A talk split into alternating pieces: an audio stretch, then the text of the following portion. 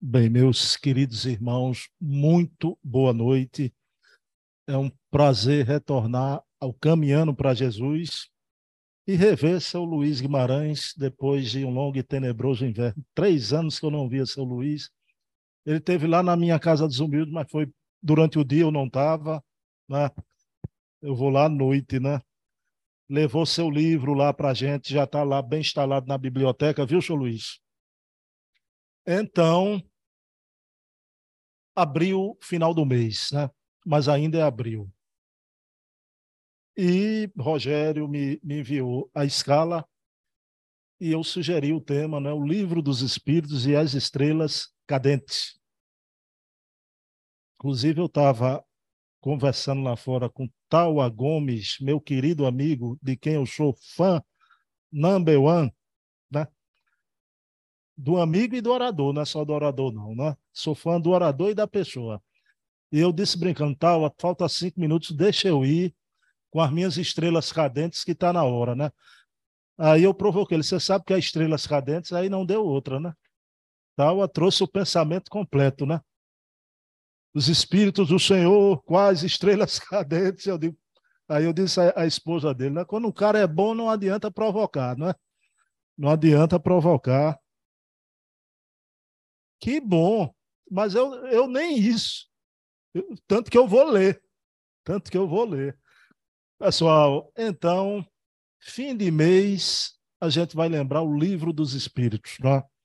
Esse livro que é formativo, informativo, transformativo. Né?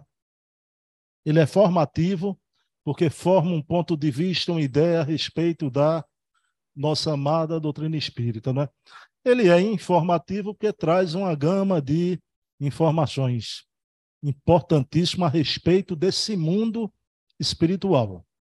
E ele é transformativo, porque ele transforma a vida de qualquer ser humano. Não? É? Quantos? Vou citar só um, querido doutor Adolfo Bezerra de Menezes, que num trajeto de um bondinho lá no Rio de Janeiro, do século retrasado, lendo o livro dos Espíritos, se encantou com a doutrina. Ele disse que lia o livro dos Espíritos como se lesse por segunda vez.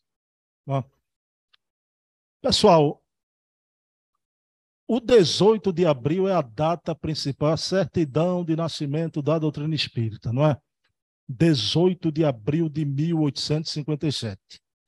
Essa data é a data da chegada à Terra do Consolador prometido. Como nos encontramos também no mês da Páscoa, a gente teve a Semana Santa. Quem não lembra mas, daquela quinta-feira que antecedeu a tudo, quando Jesus se dirigiu aos apóstolos, já? Era uma reunião de despedida. E Jesus dizia assim: Eu vou para o meu Pai, mas pedirei que ele envie um outro consolador, o Paracleto, que ficará convosco para sempre e lembrará tudo o que eu tenho vos dito. Jesus anunciou a chegada desse consolador, Paracleto, ou seja, advogado, defensor, então, esse consolador é nosso advogado, nosso defensor também, não é? Ele traz um de, de, de seus pontos do seu ideário, é a reencarnação, baseada na justiça divina. Então, chega à Terra, cumprindo a palavra do Cristo, Consolador, em 18 de abril de 1857.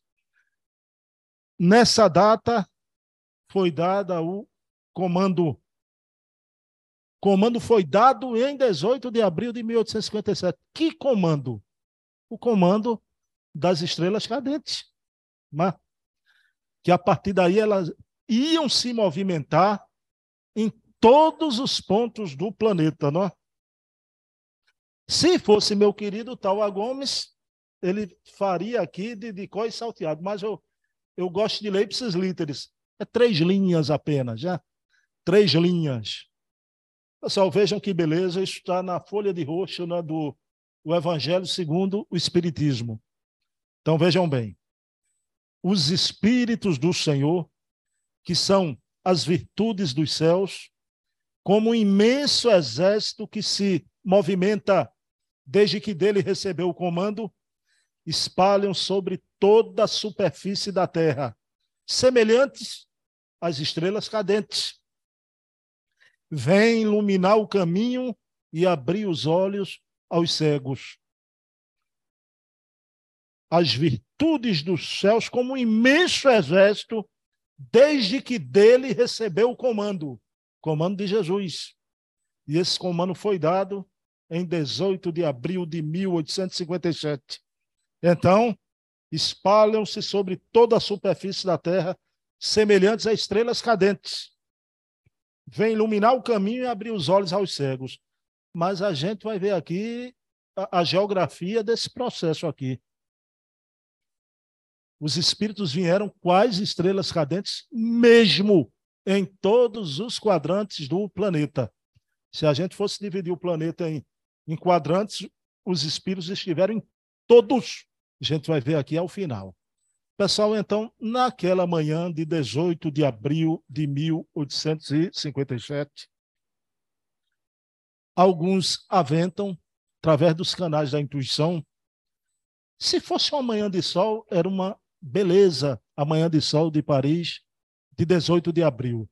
Mas alguns aventam que era uma manhã de chuva. E Kardec sai de sua residência a pé para o Palais Royal, onde ia ser o lançamento da obra O Livro dos Espíritos. Então Kardec sai por ali. Vou dizer uma coisa a vocês. Né? A beleza de Paris ressalta mais, diferente das belezas aqui do nosso Nordeste, mas as belezas de Paris ressaltam mais até numa manhã de chuva, né? A beleza de Paris, embora ela é chamada também de a cidade luz. Kardec sai por ali, a gente imagina aqueles monumentos de Paris, né? o L'Opéra, a Comédie Française, ele sai andando absorto e meditando na importância daquele momento que viria para toda a humanidade. Então, Kardec chega emocionado no Palácio Royal, ele sobe, procura. Era como se fosse um, um, um grande conglomerado de pontos de, de, de, comércio, de livrarias, então de, de boulevares, e ele procura a Galeria d'Orléans. Na Galeria d'Orléans, dentro do Palácio Royal, existia a livraria Denti. E ele encontra a Viúva Denti. Era naquela livraria que, pela primeira vez, seria exposto para o público o livro dos Espíritos. Então, o professor Rivaio entra, abraça a viúva do, do senhor Denti. Lembram-se do amigo desencarnado há pouco tempo, o senhor Denti. E é impressionante porque ele iria editar a obra O Livro dos Espíritos empenhou a palavra com o professor Rivaio, mas ele desencarna. E é sabido que os filhos não se agradavam muito com essa edição, supondo que o livro dos espíritos, mamãe, na nossa livraria, que não teria uma pedida, não venderia bem. E o que é que acontece?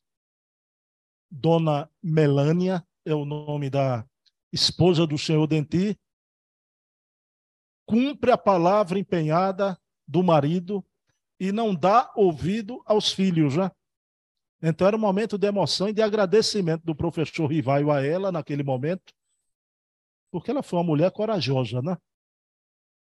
E como tantas mulheres serão corajosas em todo esse período de espiritismo na Terra. Então, ele e Dona Melânia descem a rampa, saem da livraria, saem da galeria, descem a rampa do Palácio Royal e esperam as primeiras edições que viriam em carro de tração. Então, puxado por cavalos, chegaria as primeiras edições de Le Livre des Esprits, o livro dos espíritos. Imagina a emoção quando o professor Rivaio pega na mão em capa dura, né? aquela primeira edição do Livro dos Espíritos. Que a primeira edição havia apenas 501 perguntas. Depois é que seria acrescentada com as 1019 perguntas. Né? Então, imagine a alegria, o sentimento de agradecimento do professor Rivaio, já Allan Kardec, com a espiritualidade superior. Então ele volta com Dona Melânia e Dona Melânia vai botar. Bom, quem passasse ali na livraria Denti, do lado de fora, olhando aquela vidraçaria bonita, viria ali estampado o livro dos Espíritos. E um rapazinho entra ali e é quem primeiro vai ler o livro dos Espíritos. Um rapaz de 19 anos, ele pega o livro, começa a ler, e esse rapazinho fica impressionado logo com a introdução. A introdução é de Allan Kardec, não é dos espíritos. E ele fica tão impressionado que ele já era habitat ali do, do, da livraria, ele procura a senhora Melania e diz: Senhora Melania, quem é o autor de, dessa grande obra? Quem escreveu uma introdução dessa tem os sentimentos melhores e voltados para a humanidade. Quem é o autor? E senhora Melania diz: Nicolau, vem, vem aqui, esse aqui, o autor da obra. E apertam a mão ali o rapaz de 19 anos, Nicolau, e o professor Rivaio, Allan Kardec. Pessoal, só que aquele rapazinho de 19 anos, Nicolau, ainda não era, era apenas um jovem de 19 anos já. Mais tarde ele vai ser o maior homem de ciência da França, o maior astrônomo do mundo, Nicolau Camille Flammarion. E vai se tornar médium de Kardec na Sociedade Parisiense de Estudos Espíritas. É ele quem vai receber na obra Gênese todo um capítulo de Galileu Galilei, uranografia geral. Mas ele ali era um jovem imbebe. Então, aperta a mão, aquilo provavelmente era um reencontro, e está lançado em Paris, Cidade Luz, embora numa manhã de chuva, essa obra que seria um farol a iluminar toda a humanidade. Vejam bem. Só que a partir desse livro viriam outros quatro livros. E aí se formariam as cinco tochas acesas, iluminando a noite da humanidade através dos tempos. A humanidade atravessando a sua evolução para chegar um dia na sua regeneração por completo que há de vir. Então, o livro dos Espíritos chega à Terra. Eu estou mostrando o Evangelho segundo o Espiritismo. O livro dos Espíritos está aqui. Na... A minha edição é verde, verde de esperança. Mas não é só esperança, é uma esperança com confiança não é aquela esperança que a gente fica na torcida, não. A gente confia. Não é? Então, em tudo que essa obra veio fazer para a humanidade, é anunciar ah, espíritos maravilhosos assinam a obra logo no seu começo. Em prolegômenos. Pessoal, essas palavras são importantes. Alguém sabe o que quer dizer prolegômenos. Hein? O que será prolegômenos? Estudo introdutório. Então veja bem. Kardec faz a introdução e logo depois os espíritos trazem uma mensagem introdutória. Vejam os espíritos que assinaram o livro dos espíritos. Digamos assim, são as primeiras estrelas cadentes anunciadas pelo Espírito de Verdade. Ah, as primeiras estrelas cadentes que a gente tem notícia, né? São João Evangelista. Aquele mesmo, aquele rapazinho que botou a cabeça no peito de Jesus. Era o único que fez isso, que pousava a cabeça no peito de Jesus. O discípulo amado João, com 16 anos, colocava a cabeça no peito de Jesus. Se Kardec teve o Camille Flammarion ali na livraria Denti, Jesus teve também João, evangelista, no seu grupo. Santo Agostinho. Isso é tão importante esse nome no momento do movimento espírita. Esse momento difícil, a coisa está muito difícil. Somos favoráveis a tudo que leva ao progresso da humanidade. Somos contra né? homofobia, racismo, etarismo, sexismo. Somos contra tudo isso. Afinal, somos espíritas. Agora, somos contra a ignorância. E quando essa ignorância e falta de cultura se avora em fazer o que não deve. Temos no movimento espírita algumas pessoas, há um grupo muito minoritário, que já tinham feito uma aberração, fizeram o evangelho segundo o espiritismo antirracista.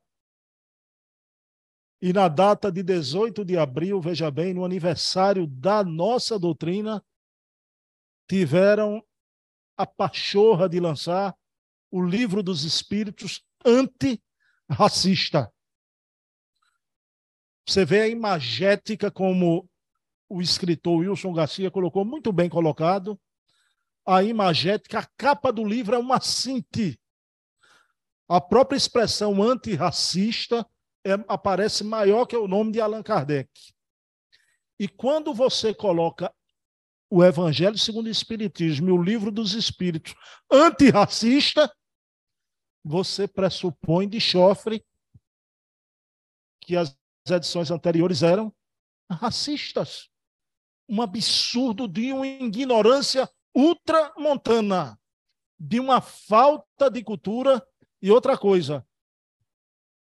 Vai ter o um problema agora com, com as leis, porque existe uma convenção de Berna, o direito autoral. Não é assim. Então, o pessoal, antes de ficar cheio de ideologia, precisa primeiro estudar para não querer fazer certas coisas. Segundo nome que assina aqui, que fique bem claro: o Espírito Santo Agostinho. Quem foi Santo Agostinho? Um negro, um africano de Madaura, o filho de Santa Mônica. É um dos luminares da obra base da nossa doutrina. Agostinho de Hipona. Vocês querem ver a, a, grandeza de Kardec? Abram aqui no capítulo a escravidão. Quando os espíritos dizem em alto e bom som né, que nenhum homem tem um direito, fere o direito natural de escravizar outro homem. Pessoal, só que isso é em 1857. O Espiritismo é uma doutrina libertária a favor das liberdades.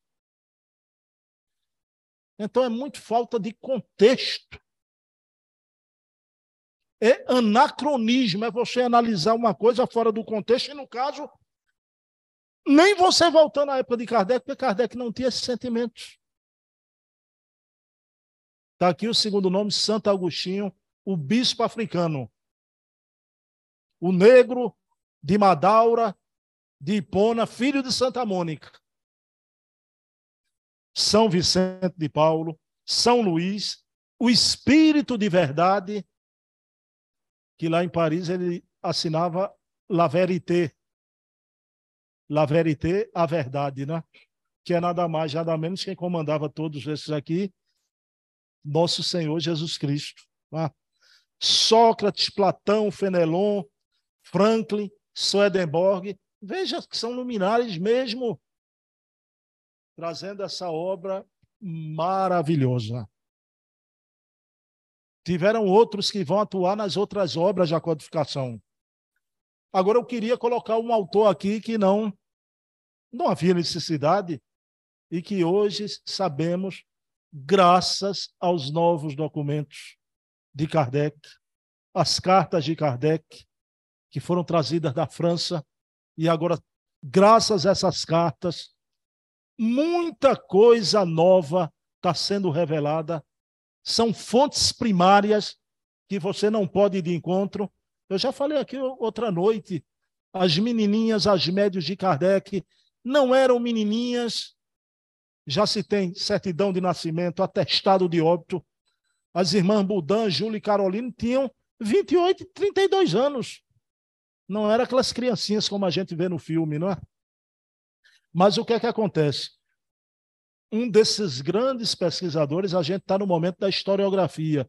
Por isso que é preciso os espíritas olharem isso para não ficar repetindo coisas do passado que hoje, aí sim, é uma tremenda fake news, né? O que é que a gente aprende, né? Que Kardec foi coautor do livro dos Espíritos. Está aqui a pesquisa do querido Luiz Jorge Lira Neto. Os livros dos Espíritos.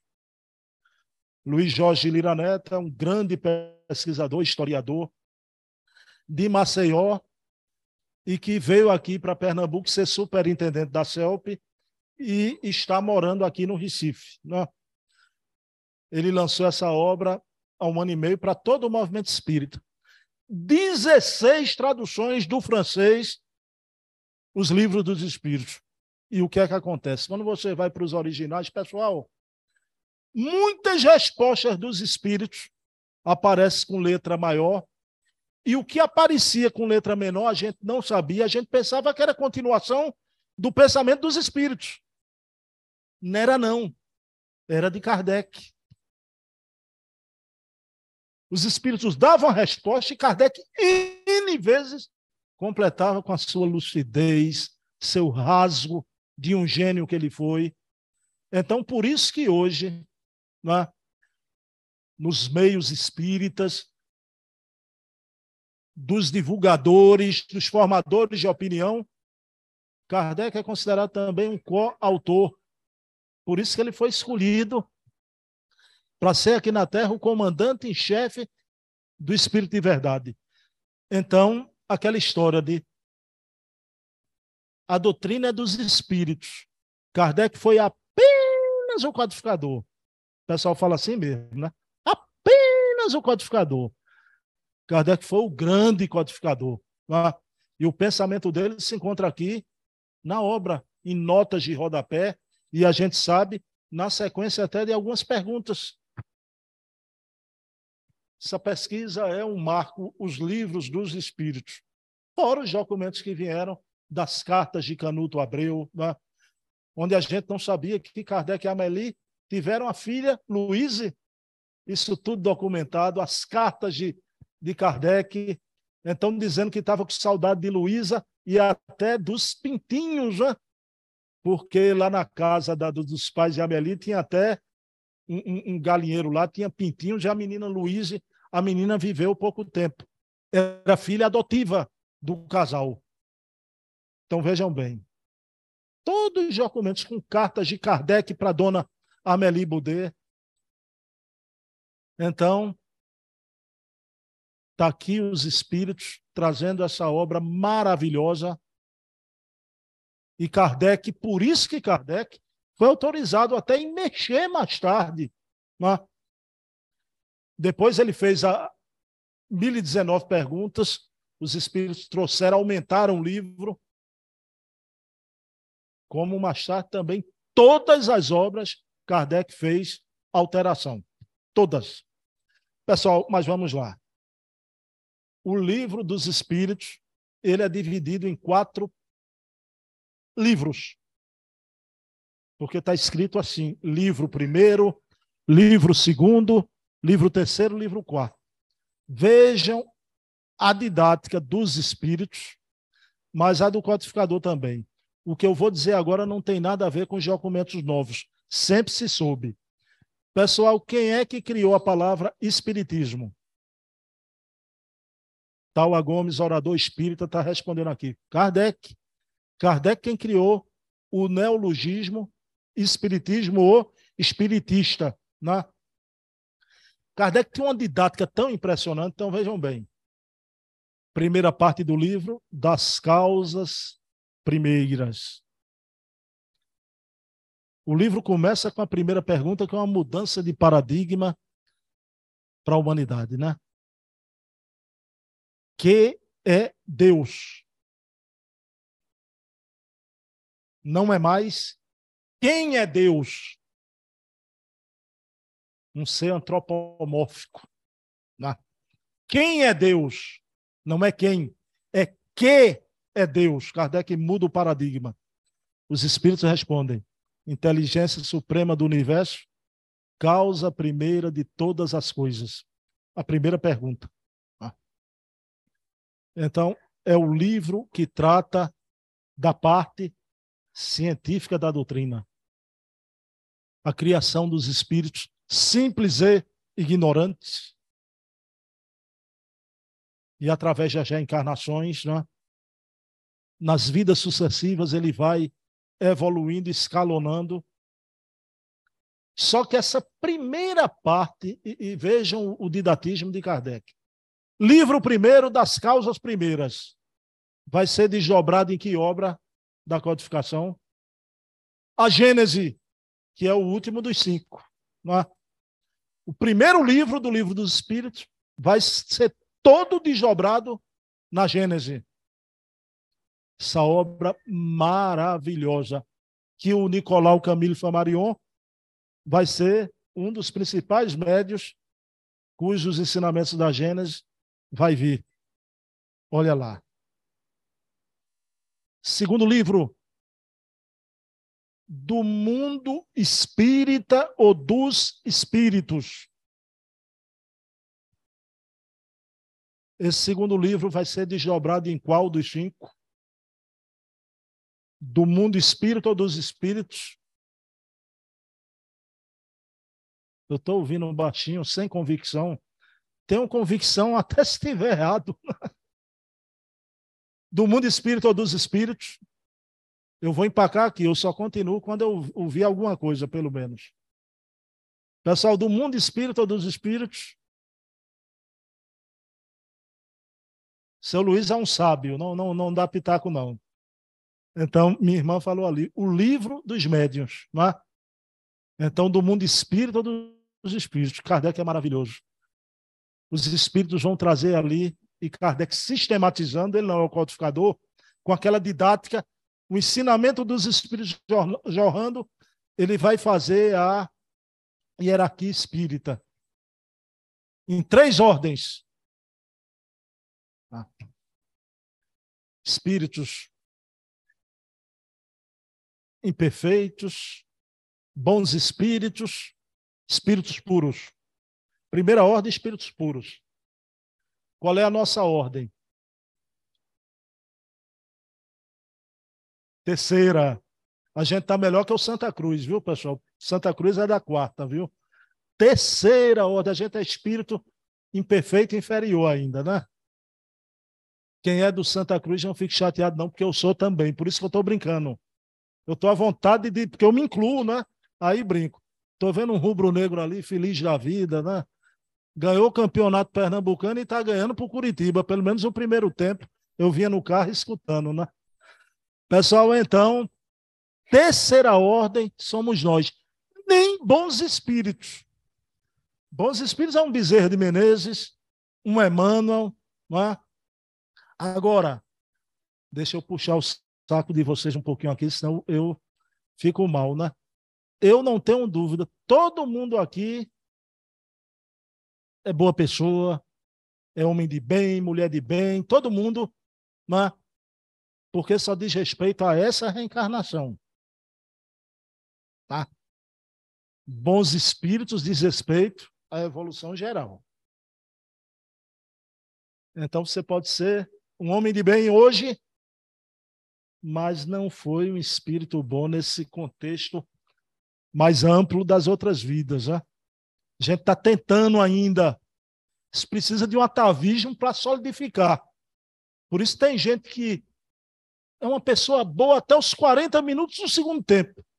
Aí faz uma besteira todo mundo, mas fulano, eu não acredito que ele fez isso, porque aquilo não estava sólido, né? Espírito puro. Kardec pede um exemplo. Os espíritos respondem a menor resposta das 1019, né? Jesus. Kardec pergunta qual o modelo e guia para toda a humanidade, né? Jesus é um exemplo de espírito puro. Né?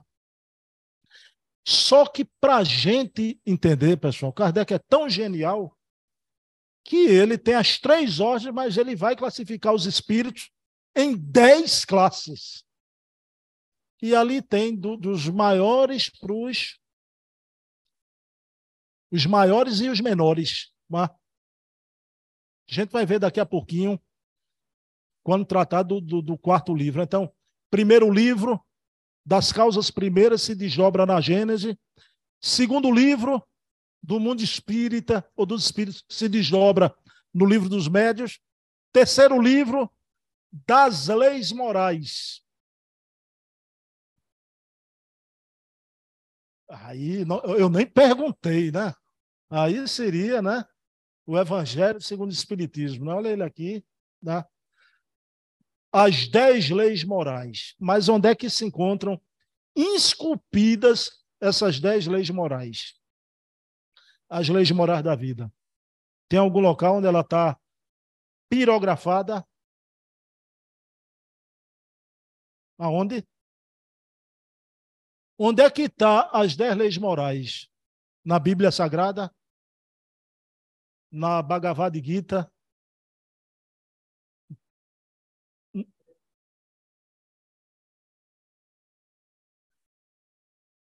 Nos Vedas? Onde é que estão esculpidas, pirografadas as leis morais da vida?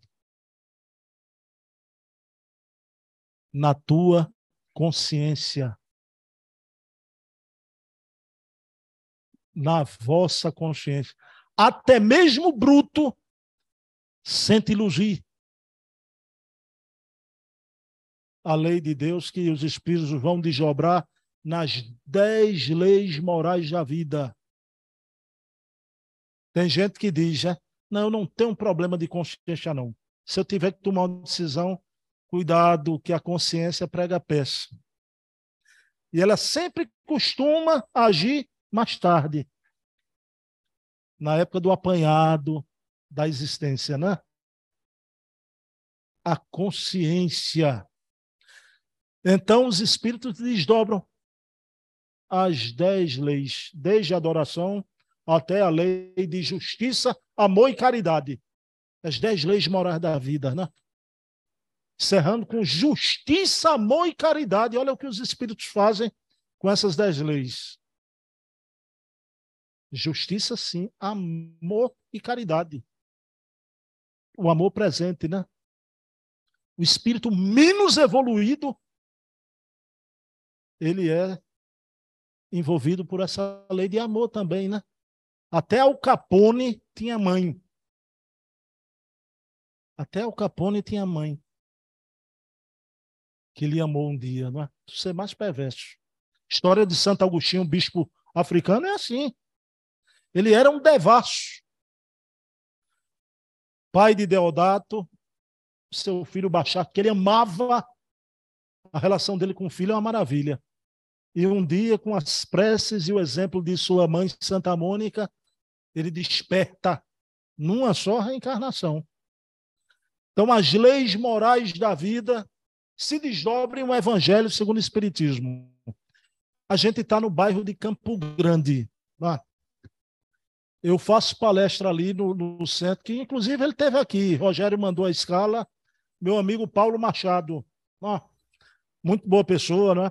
Alguém aqui conheceu seu Fernandinho do Secã em Campo Grande? Você conheceu o Rubro Negro? Conheceu Fernandinho? Fernandinho é maravilhoso, né? Magrinho foi um dos maiores pregadores que eu conheci, né? Sobre o Evangelho segundo o Espiritismo, eu causava muita graça. Fernandinho, com muita justeza, dizia o seguinte, né? É o livro do sovaco. O Evangelho segundo o Espiritismo você bota embaixo do braço, leva para onde for.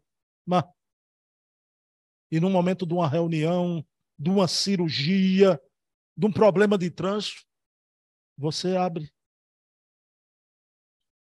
esse livro que salva vidas, recalchuta mentes e lubrifica os corações, já.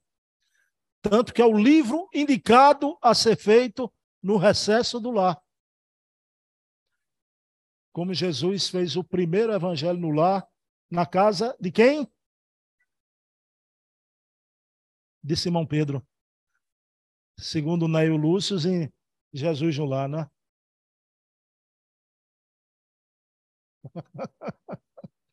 Eu também estou testando. Eu, eu, digo as coisas aí olho para tal. Fala tal. Então, Está lá em Jesus Lar, Neio Lúcio. Primeira reunião de evangelho, né? É a reunião que você já vai fazer uma vez por semana, pelo menos em casa. Vá. Casa de vocês tem que ser um posto avançado do caminhando para Jesus. Do caminhando para Jesus, já. Então, terceiro livro, As Leis Morais da Vida se desdobrem o Evangelho segundo o Espiritismo. Quarto livro, das esperanças e consolações. Se desdobra em que obra? Só falta uma, né? Céu e inferno. O céu e o inferno.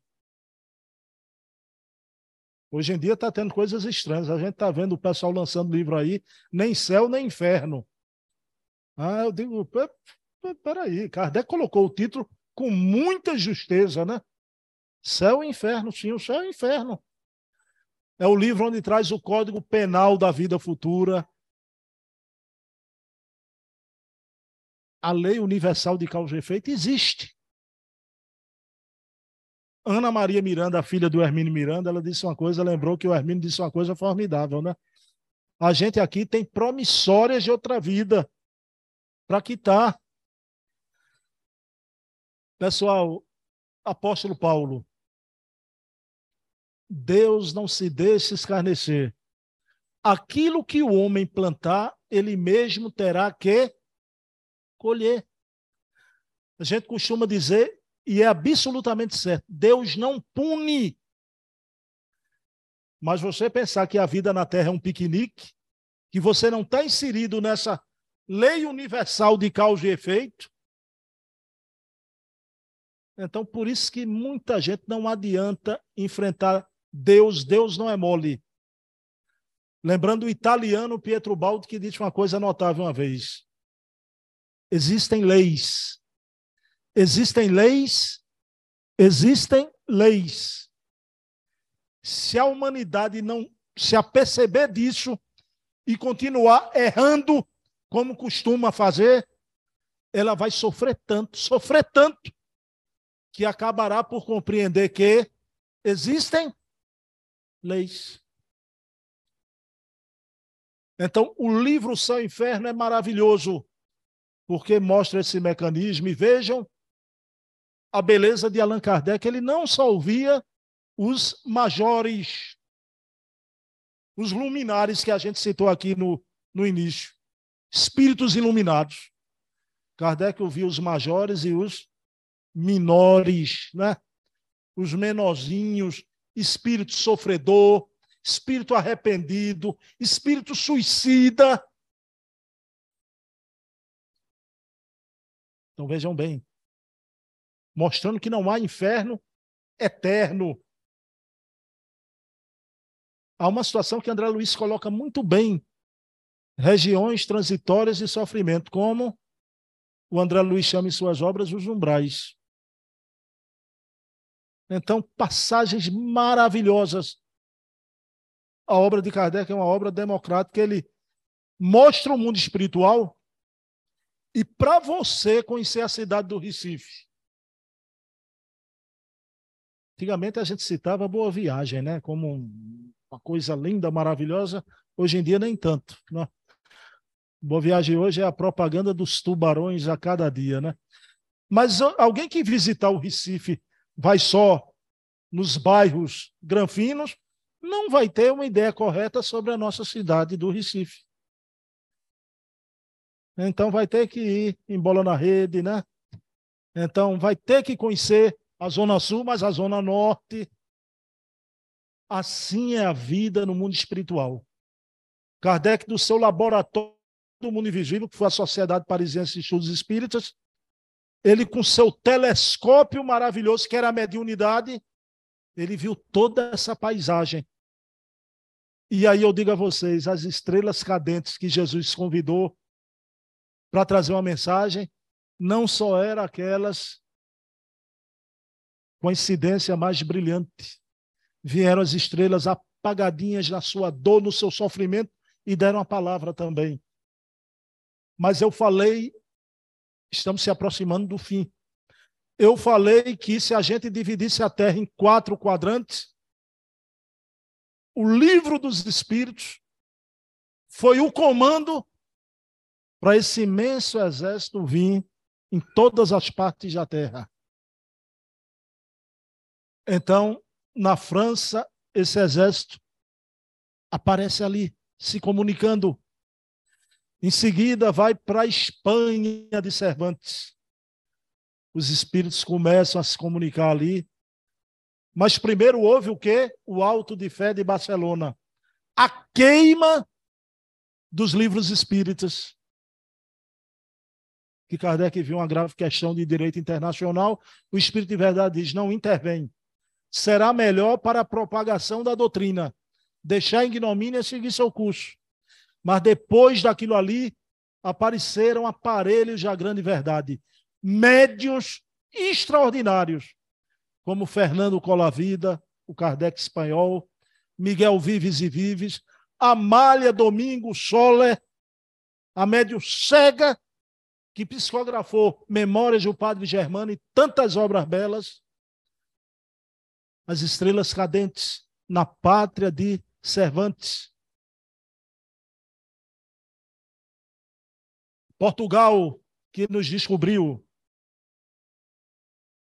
o grande médio português, Fernando de Lacerda, autor de uma obra igual a de Chico, Parnaso de Além Túmulo, Chico vai receber aqui no Brasil, ele recebeu uma obra do País da Luz comunicação dos espíritos portugueses, espíritos portugueses, porque tinham tido suas últimas encarnações no solo português. Mas há uma comunicação de Fernando de Lacerda em um dos quatro volumes. Ele foi um dos médios da humanidade que em Portugal recebeu uma mensagem de Allan Kardec. Está lá em uma de suas obras, Do País da Luz. Fernando de Lacerda vem morar aqui no Brasil, no Rio de Janeiro, dando seguimento a seu trabalho mediúnico. Espanha, Portugal, Itália, médios maravilhosos.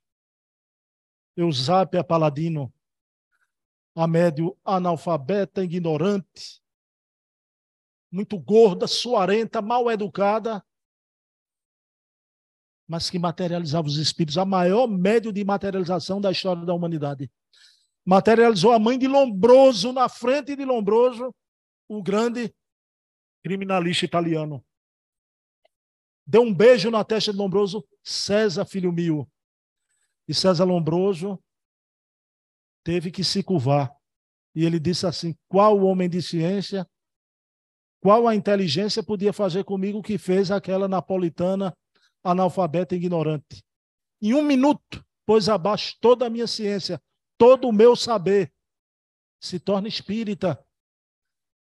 Então, na velha Itália, na velha bota, a Itália do catolicismo, aparelhos ali recebendo as estrelas cadentes e as estrelas cadentes por tempo breve se materializando. Inglaterra, igual a Eusápia Paladino, Florence Cook, a materialização de Kate King para outro grande sábio, William Crookes. prêmio Nobel, descobriu o tálio na tabela periódica que nós estudamos. Ele vai pesquisar Florence Cook e durante dois anos o espírito Kate King se materializa em várias sessões. Não é que ela ficou materializada dois anos. Nesse período, várias sessões, William Crookes, convencido da imortalidade. As estrelas cadentes da Inglaterra, através da médio Elizabeth de Esperance também. E aí chega o momento que é um encontro no mundo espiritual de São Luís, guia da França, guia espiritual da França, com Ismael, guia do Brasil.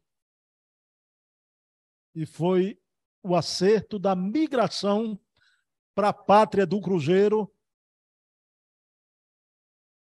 de espíritos franceses que iriam reencarnar aqui. Muitos da época da Revolução Francesa, muitos tendo uma nova oportunidade aqui no Brasil. E aqui no Brasil começa a surgir a grande médium brasileira por primeira vez, Zilda Gama, que recebia as psicografias de Victor Hugo. Os livros estão aí, vende até aqui. É da FEB. Do Calvário ao Infinito, Redenção. Só que Zilda Gama satechado por todo o movimento espírita, por Chico Xavier, era a reencarnação de Leopoldine, a própria filha de Victor Hugo. Sai da França, reencarna no Brasil. E maleável recebe as obras do pai. Tem um episódio engraçado que o Victor Hugo estava tão acostumado com Dona Zilda Gama que ela psicografou já madura, envelheceu e ela parte para o plano espiritual. Então ele ficou sem a médium que era sua filha. Ele vai psicografar através do Divaldo. O Divaldo ainda mais jovem na, naquela época, quando ele começa a psicografar a obra Pares em Redenção. Aí ele estava mandando os capítulos e Divaldo interferindo. Rapaz, esse, esse camarada da, da obra, esse personagem vai ter um final terrível. Ele é muito ruim. Aí, uma noite, o Victor Hugo, mal acostumado com Dona Zilda Gama, né, aparece para o Divaldo. Né? O senhor está interferindo na minha obra. O senhor não tem o direito de fazer isso. Mas você sabe aquela coisa, quando a gente diz uma coisa para as pessoas, até para os médios, né? Entra por aqui, sai por aqui. O Vitor Hugo foi mais inteligente ele trazia o capítulo em ordem, né? Ele começou a trazer o capítulo 50, depois o capítulo 12, o capítulo 66, depois o capítulo 21, e Divaldo não entendeu mais nada, e depois juntou os capítulos todos, né? Então, Zilda Gama, grande médium aqui no Brasil, Dona Ivone do Amaral Pereira, a grande dama da mediunidade do Brasil, veio de onde? Da França como ela revela na, na trilogia O Drama da Bretanha, O Cavaleiro do, do e Nas Voragens do Pecado. Ele errou muito lá na época de Catarina de Médici. Então, Bezerra de Menezes e o espírito Charles tiram ela da ambiência europeia e aqui ela vem com a mediunidade. Uma vida de sacrifício, solteira a vida toda. Fora suicida lá na França, por isso que ela ainda tinha nas suas matrizes para ter a devida sintonia, psicografou a obra Memórias de um Suicida. Essa obra que é um monumento que todos deveriam ler Memórias de um Suicida. Esse livro que veio para ajudar a multidão. Eu podia parar aí, não é? Olha que coisa bonita, Bruno falou. Um livro que veio ajudar a multidão. Só que a opinião é de Chico Xavier, quando a obra foi lançada. É uma obra que veio para ajudar a multidão Memórias de um Suicida.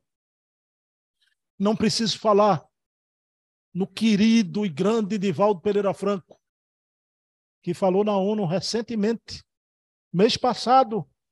Depois de aquilo tudo, estava lá na ONU. falando sentado, de bengala. Como dizia Chico Xavier de Divaldo, Divaldo, você tem estrelas na boca. E estava ali, na, o Paulo de Tasso moderno. O homem que levou o espiritismo na Sorbonne e na ONU. E hoje existe espiritismo na América toda, América Central, América Latina, na Europa, por causa de Divaldo, peregrino do Senhor. O Paulo de Tasso moderno. Chico Xavier. Meu Deus. Chico Xavier, que é imenso, o maior médium da história da humanidade. Pelas suas faculdades se manifestaram as maiores entidades do planeta. Querido Chico, 460 obras, mas seu exemplo de amor e humildade à doutrina. Jamais recebeu os direitos autorais. Foi processado pela família de Humberto de Campos, que teve que mudar de nome, passou a assinar Irmão X. Mesmo Chico ganhando a causa na justiça. Com o doutor Miguel Timpone, que defendeu ele nas barras da justiça. Então, o Brasil é o país mais espírita do mundo. Se dizia na época de Kardec que o povo francês estava habitado pelos atenienses. A velha Atenas que nos deu Sócrates e Platão, que assinam aqui o livro dos Espíritos. Na época de Kardec, a França estava habitada pelo povo ateniense. Aqui no Brasil, vieram os franceses, uns menos evoluídos, mas muitos grandes espíritos. Citei Ivone, a gente tem Divaldo, Chico, Raul, os espíritos amigos que aqui hoje caíram aqui na psicosfera do Brasil. Bezerra de Menezes, Emmanuel, André Luiz, Joana de Ângeles. Então, uma verdadeira Pleiade. O que é que temos na mão? Hoje, o livro dos Espíritos. Vou usar uma expressão do meu querido Leonardo Marmo, que vai ver essa palestra lá de São João del Rei, Minas Gerais. Feito Tauá Gomes, um, um grande expositor e articulista de reformador. Leonardo Marmo recentemente mostrou uma ideia, né? O religioso estuda um livro só. O homem de ciência estuda vários livros. Espiritismo é ciência, filosofia e religião. E Leonardo Marmo, com muita beleza, assim afirmou. O espírita, seguindo Kardec, que imprime um método científico no Espiritismo, estuda várias obras em torno da obra-mãe, em torno da base kardeciana. Pessoal, a gente tem um arsenal, uma enciclopédia maravilhosa, a enciclopédia da vida eterna. Agora, a doutrina vai entrar aqui, vamos entendê-la. Tem gente que ainda não entende bem. Depois ela vem para aqui, consola. Eu tive com 57 anos, a minha idade atual, a prova desse consolo no desencarne da minha mãe com câncer. Porque desde o dia 5 de agosto do ano passado eu estou conectado com minha mãe. Eu não vejo, ela não está junto de mim, ela está na vida espiritual, evoluindo mas em perfeita conexão. Eu tive um consolo através da doutrina espírita, de saber que minha mãe está bem e melhor. Terceiro momento, ela vem para as mãos, onde é aquilo que os espíritos dizem, né? isso pode demorar até algumas encarnações. Você vai transpirar espiritismo, como alguns aqui no Brasil fizeram. Como exemplo, Chico Xavier. E outros tantos.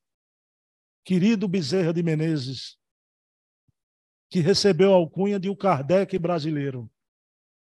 Então eu quero encerrar saudando o Livro dos Espíritos.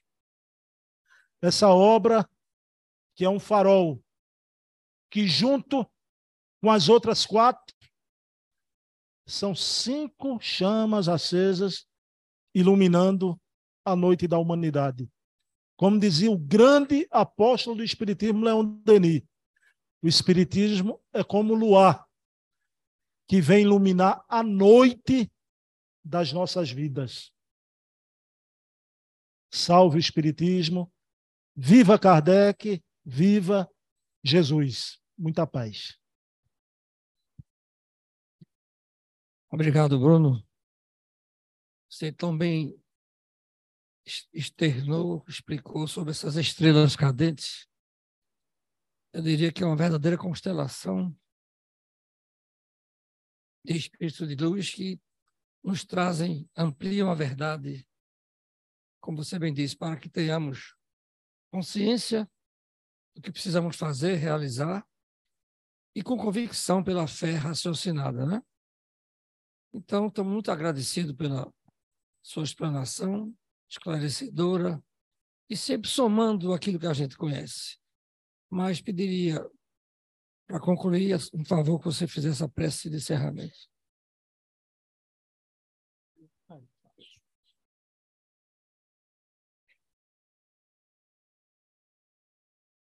Bem, meus queridos irmãos, vamos rogar a Jesus, o mestre maior das nossas vidas, toda a proteção do mundo espiritual para aqueles que sofrem nos hospitais, nos presídios, nas ruas, nos nossos lares geriátricos, nos nossos orfanatos, e que possamos agradecer a Jesus a chegada do Consolador à Terra.